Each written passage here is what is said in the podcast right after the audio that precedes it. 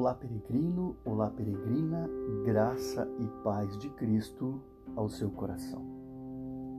Costuma-se dizer que aqueles que mais precisam de justificação são os que menos querem ser corrigidos. Em outras palavras, se você pensar, estou realmente indo bem e acho que não preciso de nenhuma correção, então você provavelmente está precisando muito mais do que você supõe. O apóstolo Paulo, após anos de caminhada com o Senhor, nos deixou escrito em Filipenses capítulo 3, no verso 12, o seguinte: Não que eu já tenha obtido tudo isso ou tenha sido aperfeiçoado, mas prossigo para alcançá-lo, pois para isso também fui alcançado por Cristo Jesus.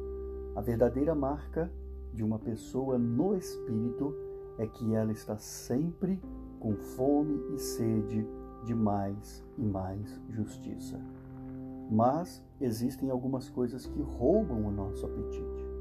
Algumas vezes nos alimentamos mal espiritualmente e isso diminui a nossa fome. Não são necessariamente coisas ruins em si, mas coisas que diminuem o nosso apetite. Então, periodicamente nós precisamos nos perguntar: isso em que eu estou engajado, esta relação, este objetivo, essa atividade, está me fazendo mais ou menos sedento pelo Espírito? Isso me aproxima de Deus ou de alguma forma me mantém afastado dele? Isso tem sido um bônus ou um ônus na corrida da vida? Isso aumenta a minha velocidade ou diminui?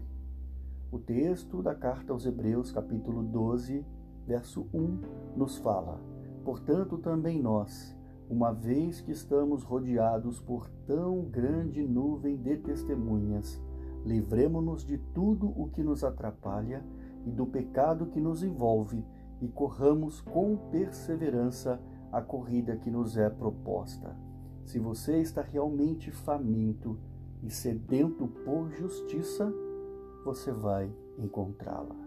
Porque se você realmente quer algo, vai se colocar numa situação aonde irá obter aquilo que quer. Pense sobre isso e que Deus abençoe o seu dia. Do seu amigo e irmão em Cristo Jesus, Marcos, o peregrino cristão.